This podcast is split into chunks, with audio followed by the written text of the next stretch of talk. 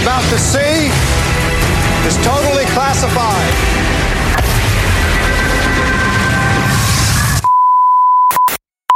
Proteger.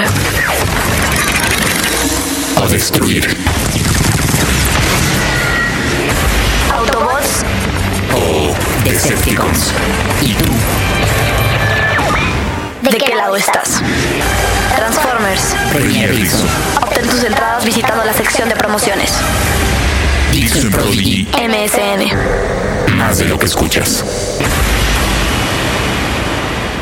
Hace algunos años, eh, Pues sí, ya tiene varios años, ¿verdad, compañero? me llegó a una de las cabinas, yo ya rodé por toda la radio, pero bueno, a una de ellas, y bueno, tengo que, tengo que empezar distinto, mi querido Bernardo, Yo debería decir, que grandes amigos míos también grandes amores. Y de las personas que más me han enseñado en la vida, muchas las conocí en cabina. Y no forzosamente entrevistados hasta radio escuchas. Muy grueso. ¿eh? Y yo creo que conocerte, ven pa' acá, fue luminoso. A mí me aclaró un chorro de cosas. El- el- la persona que les voy a presentar hoy, de veras, tiene una claridad aplastante. Y eso en momentos en los que uno se anda queriendo hacer bolas, porque uno no se hace bolas, uno se quiere hacer bolas, porque la verdad no quieres ver las cosas, te haces pendejo. El papá o la mamá que dicen, ay, es que no me di cuenta que mi hijo mangos, se quiso hacer pendejo. Y uno, eh, de veras, él es como de, no es no, sí es sí. Y las cosas claras y el chocolate espeso. Entonces, hoy vamos a hablar de algo que es crucial en tu existencia. No importa la edad que tengas, no importa si ya te echaste cuatro hijos o hasta tienes nietos, nunca es tarde para hablar del proyecto de vida y algunas cosas aledañas. Y hoy a eso dedicamos este Tao. Este es el podcast de Fernanda, de Fernanda Tapia. Podcast por Dixo y Prodigy MSN. Y ahora sí, vengas el misterio, preséntese, por favor, caballero. Pues mucho gusto, soy Adolfo García, me da muchísimo gusto estar con ustedes. Oye, Adolfo, pero ¿cómo te presento como doctor, como terapeuta, como Psicoterapeuta. coaching? ¿Qué? Psicoterapeuta. Psicoterapeuta. Psicoterapeuta. Esto es realmente lo que hago. Eh, ayudo a muchas personas en, en terapia y así también en- para ayudarlos a salir de problemas de adicciones, que es una de mis especialidades, precisamente. Y esto, lo interesante es que cuando yo diseñé este curso primero de proyecto de vida, que ahora ya es un libro, este, rompiendo Que barreras. ahorita hablaremos. Eh, lo hice para ayudar a personas que tenían problemas de adicciones. Pero luego me di cuenta de que la mayor parte de nosotros no teníamos un proyecto de vida. Y entonces lo hice general para todo el mundo. Oye, compadre, ¿en qué época se empezó a hablar de proyecto de vida? Porque esto no existía. Eh, ahora sí que yo sí puedo hablar con el sartén en el mango, o con la, digo, con la mano en el sartén o la mano en el mango del. Bueno, ya me hice bolas. Antes no se hablaba de eso. ¿Cuándo se empieza a manejar como algo necesario en la vida? Bueno, eh, efectivamente esto no lo hablábamos como no era necesario, no se hablaba porque todos los roles parecía que estaban ya hechos, ¿no? Te lo entregaban, compadre. Ya, ya tenías que hacer lo que Te que hacer. casas, pares, compras camioneta, tienes perro, te jubilas, o sea, era ya como obligado, ¿no? Así es, no se hablaba de esto y sobre todo después empezó a hablar de lo que era el plan y proyecto de carrera, que no es lo mismo. La gente confunde mucho esto de plan y carrera con proyecto de vida. Proyecto de vida es tu brújula, es tu faro, es tu guía para tomar decisiones en la vida. Es lo que te hace ser responsable ante la vida. Mucha gente quiere pasarse la vida echando la culpa a los demás de sus decisiones de hoy. Y eso no se puede. Tú me dijiste además una frase que fue también un mazazo. Dices, uno como padre a lo más que puede aspirar es a que los hijos salgan responsables Independientes. y autónomos. Esa es la verdad. Puta, pero está acá. No, es lo único que no hace uno. Claro, porque no tenemos... Todo se lo mira, anda uno resolviendo. Claro, porque no tenemos un proyecto de vida individual primero. Un proyecto, precisamente mi libro se llama Proyecto, digo, Rompiendo Barreras para el Éxito con tu proyecto de vida integral, que está constituido por proyecto de vida individual, proyecto de vida de pareja y proyecto de vida de familia. Que no son lo mismo, ¿eh? A mí me da mucha angustia cuando le pregunto a señoras ya mayores, señora, ¿cuál es su proyecto de vida? Y me dicen, sacar adelante a mis hijos. Así es. Yo le digo, no, señora, está como hasta allá, ¿no? En el de familia. Exactamente, muchas, muchas mujeres me dicen, mi proyecto de vida es que mi hijo termine la carrera. No, pues a toda madre. Claro, entonces cuando termine la carrera el hijo ya se le acabó su proyecto de vida y es lo que le pasa a mucha gente, se quedan El vacíos. síndrome del nido vacío. Ah, exactamente. Entonces tenemos que tener este proyecto de vida individual. Y, y lo que hablabas tú, la- las personas creen cuando yo les pregunto, ¿qué quieres para tu hijo? Y lo primero que me dicen, que sean felices. Y le digo, esa es filosofía barata. Le digo... Tú solamente eres responsable de lo que acabas de decir, hacerlos independientes, autónomos, responsables, nada más. Lo demás es su decisión. Eso también es otro masazo. A ver, aquí espacio, respiren. Entonces la felicidad es una decisión. Así es. No es algo que te pasa. Nada. Chingona, que- ¿no? Nada de eso, mira, nos han enseñado que la felicidad es un lugar al que tenemos que llegar, como si fuera una estación de camiones, una estación del metro, y no es así. La felicidad es algo que tienes que decidir. Entonces, primera, y además nos han enseñado otra cosa, que tiene que estar completa. Y eso es mentira. Nunca se da todo al mismo tiempo. Entonces la gente dice, cuando tenga dinero voy a ser feliz. Cuando mi hijo se case voy a ser feliz. Cuando mi marido deje de chupar voy a ser Yo feliz. vivía en una casa neurótica. Así éramos, mi mamá y yo. No más que nos cambiemos. Y nos cambiamos ocho veces de casa, pero nos cambiábamos y nomás no llegaba la pinche felicidad. ¿no? Así es, esa es la situación, porque ponemos la felicidad en eventos y cosas que no controlamos. Cuando la felicidad es una decisión diaria, decir hoy voy a ser feliz con lo que tengo y con lo que soy, con lo que estoy viviendo. Esto es decisiones, no es una cuestión de dejarla, porque la mayor parte vive en infelicidad esperando un momento de felicidad. Todo lo marcan en relación a un objetivo que se va a dar. Y ese objetivo, una vez que lo logras, ¿cuánto tiempo dura? ¿Cuánto tiempo te dura la satisfacción de un objetivo que lograste? Híjole. A ver, aquí, Bernardo, por favor, vas a hacer parón y le vas a regresar esta última frase así para que se nos grabe. A ver, paren oreja. Cuando la felicidad es una decisión diaria, decir hoy voy a ser feliz con lo que tengo y con lo que soy, con lo que estoy viviendo. Esto es decisiones, no es una cuestión de dejarla, porque la mayor parte vive en infelicidad esperando un momento de felicidad. Todo lo marcan en relación a un objetivo que se va a dar. Y ese objetivo, una vez que lo logras, ¿cuánto tiempo dura? ¿Cuánto tiempo te dura la satisfacción de un objetivo que lograste? Cabrón. Si les digo que este, este señor, digo, a mí me vino a dar un mendigo masazo cuando lo conocí. Oye, Adolfo, a ver. Vamos, tranquilo, porque estás, muy intenso. Entonces uno, uno se quiere sentar a hacer su proyecto de vida. Yo luego le hablo de esto a los chamacos. No, y me ven con una cara de no mames, ni tu mamá. ¿Qué puede uno poner en un proyecto de vida cuando se tiene corta edad, por decir algo, que está uno apenas para entrar a la universidad? ¿Qué cosas hay que tener en cuenta? A ver, que Ok, mira, lo primero que hay, hay que trabajar en cada una de las áreas clave de un proyecto de vida. Que mucha gente cree que un proyecto de vida es llenar una actividad o hacer algo. Cuando un proyecto de vida es trabajar en las ocho áreas clave. El área individual, el área de pareja, el área sexual, que es muy importante, el área familiar, vocacional, económica, que no es lo mismo, social y espiritual. Y todas son igual de importantes. Pero ¿cómo que le pongo adelante del renglón? O sea, cuando trabajas esas áreas. Cuando trabajas esas áreas, hay un ejercicio muy interesante. Ajá. Imagínate que estás en tu funeral, Hijo, qué pacho. pero no lo tomes como un fin. Fíjate bien, lo interesante de esta metáfora. Tómalo como un camino, como un camino a llegar de aquí hasta allá. ¿Sí? O sea, es todo un camino, no un final. ¿Qué te gustaría que dijeran de ti en cada una de las áreas? En tu área individual, ¿qué te gustaría? Que fuiste un líder lleno de energía, que transmitiste, que estuviste cerca de todo, que fuiste aventado, que luchaste por la vida. ¿Qué te gustaría que dijera tu pareja? Y fíjate que esto es muy interesante porque te va a dar un mapa. ¿No puede uno caer en el peligro del qué dirán? Y de que vivas en función de los otros. ¿Qué es, ¿Qué es el reflejo de lo que tú estás, de lo que te gustaría que dijeran? Si no eres tú. Eres tú, Ero. E- Eso precisamente. Lo que te gustaría que dijeran en el fondo es lo que eres. Lo que pasa es que hay tanta paja y tanta mierda arriba de todo esto que no podemos vernos. Sí, pero esta es una forma como un espejo. ¿sí? Cuando tú inclusive tienes tu proyecto de vida individual y tu proyecto de vida de pareja y has trabajado en todas estas áreas, sabes escoger la persona que quieres que comparta contigo. Si no andas como la Cruz Verde agarrando lo que encuentras y hasta muertos de repente levantan. Me, de- me decía un alumno una vez, yo le dije, ¿tú sabes qué quieres ser? Me dijo, sí, yo voy a ser asesor del presidente. Y le dije, guau. Y le digo, ¿ya te estás preparando en ello? Me dijo, sí.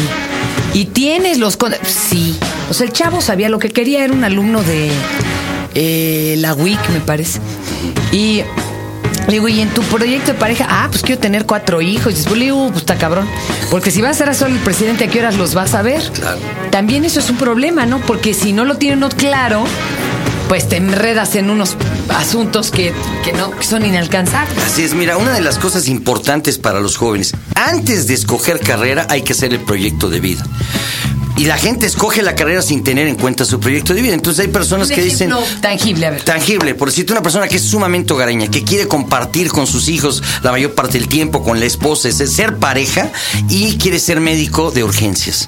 Pues no lo va a poder hacer. O productor de publicidad y te cae la cuenta de presidencia, ¿no? Además, no se puede. O sea, no. Entonces, por eso es muy importante tener claro lo que es tu proyecto de vida primero y después escoge la carrera.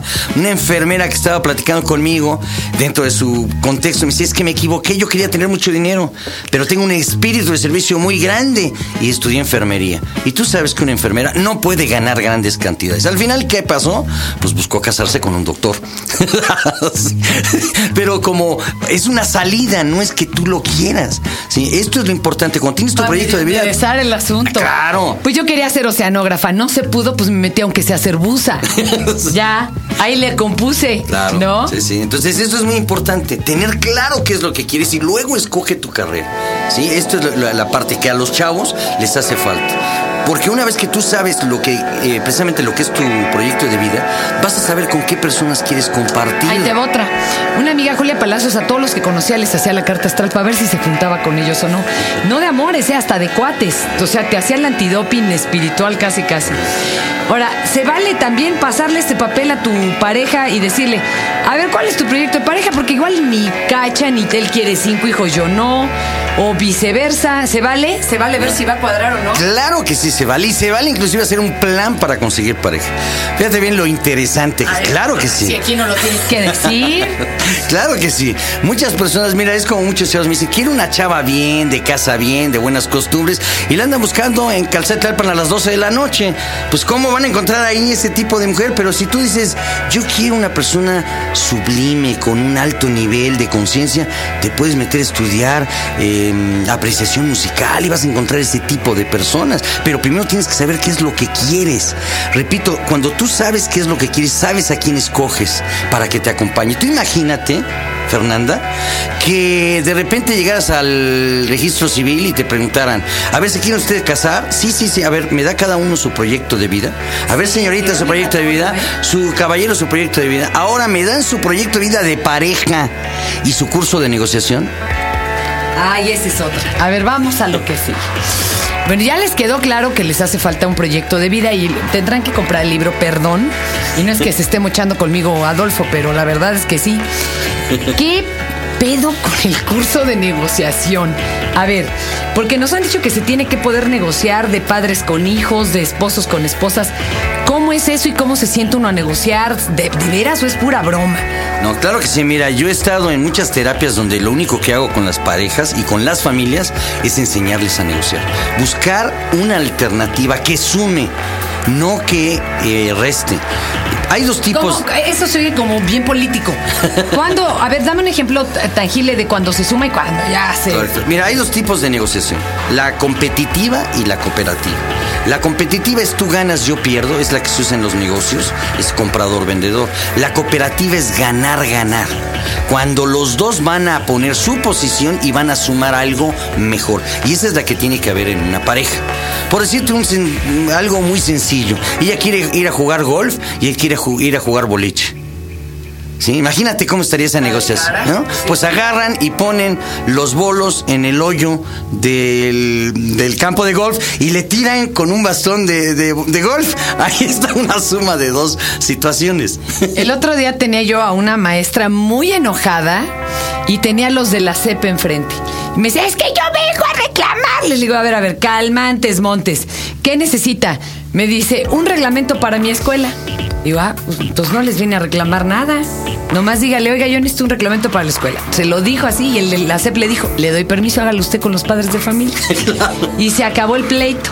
O sea, se puede negociar, pero ¿qué es lo que no hay que subir a la mesa? Porque luego se, se sube a la mesa de la negociación puros corajes de tú sí te vas a jugar boliche con tus cuates. Sí, pero tú ya eras una piruja cuando te conoció. Ay, qué pachó. Salen unas cosas horribles. ¿Cómo se siente uno a negociar? Mira. ¿Qué actitud hay que llevar? Un elemento que es importantísimo en una negociación sería, número uno, ¿en qué me va a beneficiar lo que voy a negociar? Uno. Dos, ¿en qué va a beneficiar a mi pareja lo que voy a negociar? Tres, ¿en qué nos va a beneficiar en nuestra relación? Y si tienes familia, más lejos, ¿en qué va a beneficiar esto a la familia? Y te vas a dar cuenta que muchas cosas ni siquiera las vas a negociar porque está en ti cambiarlas y no en la A ver, negociación. imagínate, imagínate que fuera yo tu hija adolescente necia de que quiero permiso hasta las 3 de la mañana. ¿Cómo negociamos? A ver, Bueno, primero, quiero, quiero llegar a las 3 porque el toquín empieza a la 1. correcto. Primero me estás hablando de un adolescente y yo te preguntaría de qué edad la adolescente. No, pues ya para llegar, sí, cierto. Pues de 18, sí, cierto. Sí, Ah, sí, para entrar. Sí, de 16 es tardeada. Claro, no, y no podría entrar. Ahí no tendrías que negociar, fíjate. No hay ni cómo. No, sí, oye, ¿qué dice el reglamento? ¿Que hasta los 18 años no puedes entrar en un antro? Punto. Si no es tardeada, pues Claro, ya tienes otro horario. Ok, correcto. Entonces, ¿cómo vas a negociar? Vas a escuchar las posiciones. ¿En qué va? Vamos a escuchar las A ver, posiciones yo, del joven, adolescente. Me pregunto, ¿en qué me va a beneficiar? Pues que voy a socializar, es parte de mi desarrollo real, conocer a mis pares, estar en los Muy lugares bien. que yo quiero. Ok. Ok. Eso me va a hacer sentir bien. Bien a ti. ¿En qué va a, a- a hacerle bien a la, a la mamá? Pues que va a estar tranquila porque por lo menos ya sabe a qué horas viene y tiene certidumbre de algo. Exactamente. ¿No? ¿En qué va a beneficiar a los dos? En la confianza. ¿Sí? En el respeto. En que él va a tomar la decisión, vas a poner una hora y él tiene la decisión de llegar a esa hora o, des- o antes de esa hora, no después, sino No, después antes. ya hay consecuencias claras que deben de estar aclaradas en el contrato. Y deben de estar claramente Como derechos. Y obligaciones. Yo no hablo de castigos, hablo de derechos y obligaciones. Como en el banco, no paga usted la tarjeta de crédito, la multa es tanto. Así es, punto. Pero aquí, ¿qué sería? A ver, tú dime. A ver, y si no llegas a las 3, ¿cuál sería una Por consecuencia decir, te vamos a decir, vamos a decir, tú tienes el derecho de recibir, por decir algo, como ayuda económica, sí, a la semana X cantidad de dinero. Ese es un derecho, porque eres un hijo, Sí, porque lo tienes que hacer. exacto. Correcto, ok. Si tú no llegas en tiempo, en el horario en que acordamos mutuamente, por decirte, yo con mis hijos, que ya hoy en día ya tienen 30 años, ya no están en ese punto, pero nos sentábamos a negociar la hora de llegada. Y decíamos, ok, ¿a qué hora se abre? Tal, a tal hora, perfecto, que hasta qué hora es sano también que ustedes me digan. Y ellos me decían, pues sí, los, yo les decía, los borrachos están ya a esta hora, ¿no? Ya sí. pesados, el riesgo en la calle es tal. Sí, pues sí, papá, que esto, que lo otro. Y llegábamos a un acuerdo. Sí, entonces, por decirte, tienes tu derecho, ok, ya lo adquiriste. Si tú llegas después de esa hora, vas a perder la mitad de tu derecho. Y además, una obligación. A ver, ¿cómo Esto es de- muy interesante. Le- ¿Tu derecho monetario o de permisos o de No, qué? no, era? derechos y obligaciones. Es como esto deberían de enseñarnos desde chiquitos. Es de decir, esa pero manera. ¿qué pasaría? ¿Medio, medio mes ya no hay medio mes permisos por o decirte, qué? no, medio mes, no, hay que poner cosas congruentes. Entonces, Si estás agarrando un chavo, le dices, ok, tú recibes mil, por decirte, no sé, 200 pesos a la semana. Ajá. Ok, vas a recibir 100 en lugar de 200. Ok. Y además tienes que hacer una tarea de la casa. O sea, uno Bueno, de por sí le toca, ¿eh? Pero bueno. Claro, este sí. pero una más. Sí, oye, ¿sabes qué? Entonces ahora te toca hacer esto durante este mes. Te toca además ayudarnos con eh, cortar el jardín. Algo o, que no le tocaba. o, claro, o lavar los trastes, no sé, algo. Pero algo. Entonces, tú fíjate bien, derechos y obligaciones, ¿en qué lugares hay? Pues en todo, ¿no? En Si no, todo. la sociedad no se en movería. lugar de decirnos castigo, deberíamos decir, mira, hijo, Oye. por decirte la escuela. Ajá. No, fíjate bien. Eso- siempre decimos, siempre decimos, es una obligación a los chavos, ¿no? Es un derecho. Por el hecho de ser nuestros hijos ya tienen ese derecho, no es una obligación. El derecho es que tengan ellos la escuela. La obligación de ellos ya es cumplir con la escuela, pero es su derecho. Oye, había, y, además, si esto funciona, el beneficio para los que te rodean es que ya sentó un precedente y también van a poder salir. Claro. Oye, pero a ver, una pregunta. El otro día me. Y me- sobre todo, acuérdate, los estás haciendo independientes, autónomos, responsables. ¿Sí? Es que nunca los dejamos tomar decisiones. Mira, muchas de Ahí los- mamá me seguía comprando los calzones a los 17 siete años. No, y, por decirte, cuando no hay reglas, se convierte en autoritarismo.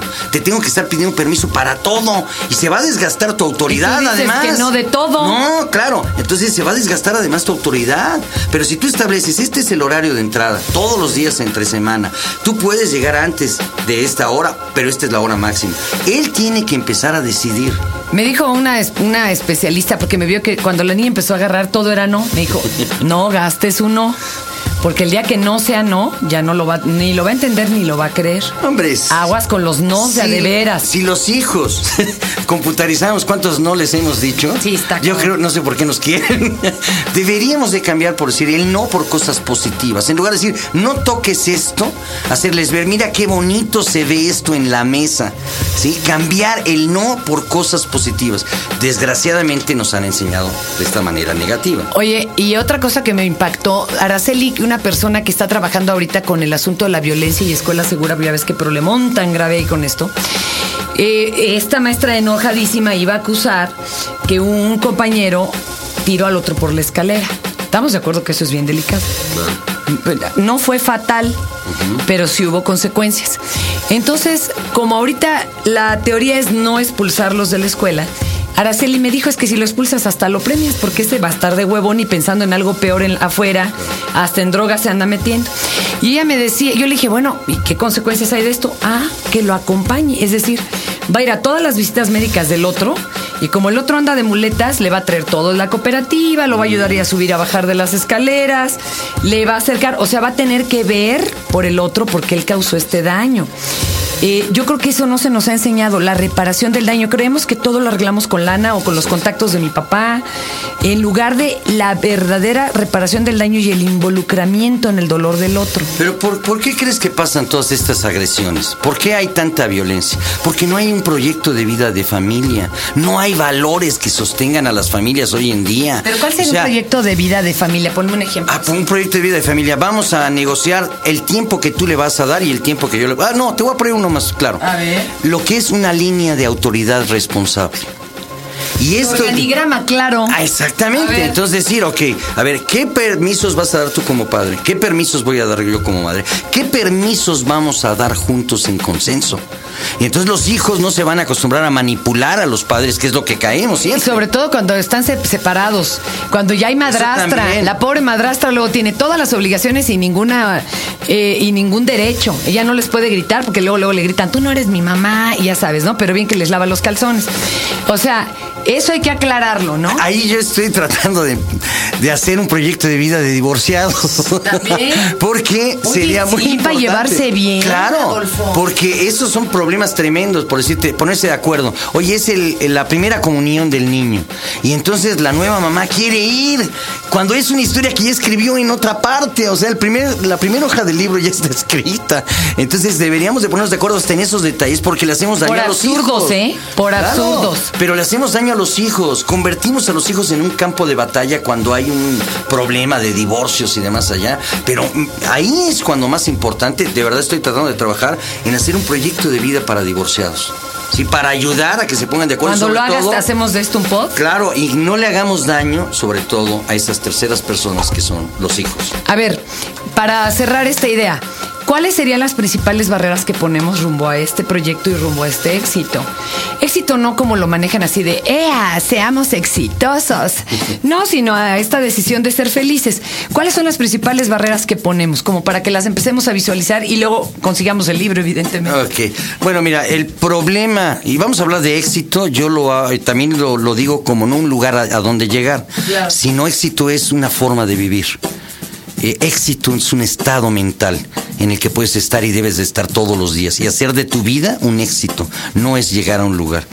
El problema más fuerte para lograr esta felicidad está en no tener un proyecto de vida, número uno, y en no identificar el modelo de creencias y expectativas que nos están limitando y autosaboteando. Porque ese es el que decide nuestra vida, está en nuestro inconsciente y ese nos lleva a la intolerancia psicológica. Por decirte, para que entendamos fácil, una minifalda en México, ¿cómo la veríamos? Muy bien, ¿sí? Ahora llévala a Irán, ¿cómo la verían en Irán? Te matan. Te matan, ¿por qué? Por las creencias. Nada más las creencias te hacen intolerante o tolerante a situaciones. Este modelo de creencias y expectativas te hace ver una realidad tuya que a lo mejor no es la realidad. Yo siempre digo, ¿por qué una persona ve una oportunidad donde otra no la ve? Por tu modelo de creencias y expectativas, nada más. A mí eso me quedó muy claro una vez que se acercó conmigo eh, un- la representante de varias personalidades de la intelectualidad y me dijo, Fernanda, qué bien te está yendo. Y yo me sentía jodidísima. Yo ahí sí dije, pues, qué rollo. Sí me cuestionó, ¿eh? Y creo que luego cambió mi forma de verlo. Creo que no aceptaba yo esa situación que sí estaba viviendo, ¿por qué no? Oye, el nombre del libro, ¿en qué editorial está? ¿Cómo lo conseguimos? ¿Y cómo te contactamos a ti? Si lo que se requiere ya es así como este, Claro. ayuda inmediata e intervención profesional. Ok. Bueno, bien, número uno, el libro se llama Rompiendo Barreras para el Éxito. Eh, la editorial es eh, Milestone y bueno, ya yo creo que en esta semana y la que sigue está en todas las librerías eh, de México. Eh, bien, yo les ofrezco para todas las personas que den como refernan- eh, referencia a Fernanda Tapia, media beca para mi curso de proyecto de vida individual, que es el 14 de julio. Llamando al teléfono 91 80 18 12. Repito, 91 80 18 12. Den como referencia Fernanda Tapia y tienen media beca para mi curso de proyecto de vida individual. Pues ahí está. Más que dicho, compañero. Muchísimas gracias, Adolfo. No, gracias a ustedes por este momento que me dan aquí. No, hombre, al contrario. Oigan, piénsenlo. Este pod, así repítanlo, repítanlo, háganlo casi mantra. De veras, estuvo denso de cosas tan importantes. Muchas gracias, Adolfo. Gracias a ti y gracias a todas las personas que nos escuchan. No rompas, no te toques, pórtate bien, lávate las manos, no grites, cállate, haz las tareas, no vuelvas tarde, habla correctamente, no toques eso, ordena tu cuarto, cuidado, no te caigas, no hables con la boca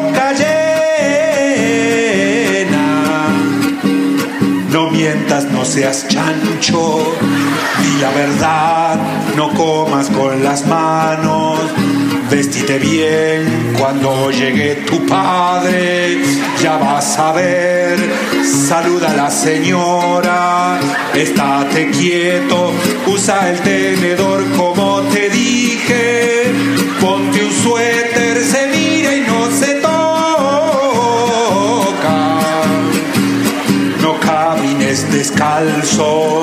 pide perdón, córtala o te reviento. Toma la leche, eso no se dice, vos me querés matar.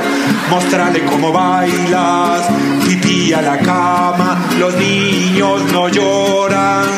Cuida a tu hermano, no te No te pongas una bolsa en la cabeza, no mires a otra parte cuando te hablo. No me contestes, mira cómo viniste, él sí que es obediente. No como tú, abrígate que hace frío, es hora de acostarse. A ver, a ver qué se dice. Gracias, gracias, gracias. Muchas gracias, gracias, gracias. Chao, chao, chao.